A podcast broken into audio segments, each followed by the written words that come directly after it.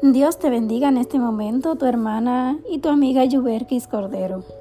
Primera de Reyes, capítulo 8, su verso 35 y 36 nos dice, Si el cielo se cerrare y no lloviere, por haber ellos pecado contra ti, y te rogaren en este lugar y confesaren tu nombre, y se volvieren del pecado cuando los afligieres, tú oirás en los cielos, y perdonarás el pecado de tus siervos y de tu pueblo Israel, enseñándoles el buen camino en que anden, y darás lluvias sobre tu tierra, la cual diste a tu pueblo por heredad.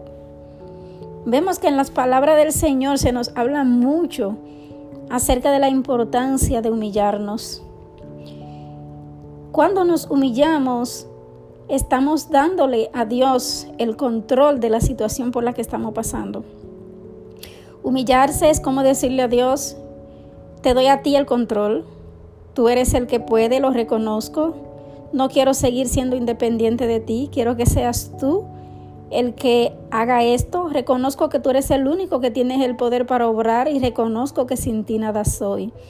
Dice la palabra del Señor que Dios no rechaza un corazón contrito y humillado.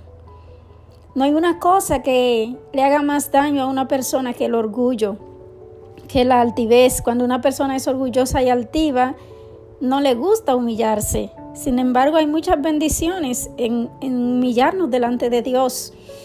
Nuestros caminos pueden ser mejores cuando nosotros caminamos humillados bajo la poderosa mano del Señor.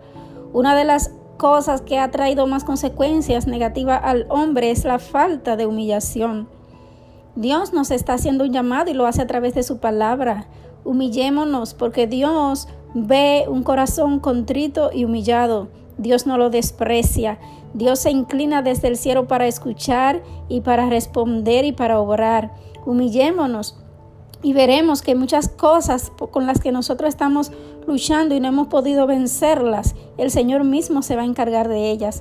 Humillémonos delante de la presencia del Señor y el Señor nos exaltará cuando fuere tiempo. Dios te bendiga grandemente. Estamos derribando fortalezas y edificando el reino de Dios en tu vida y en tu corazón. Dios te guarde.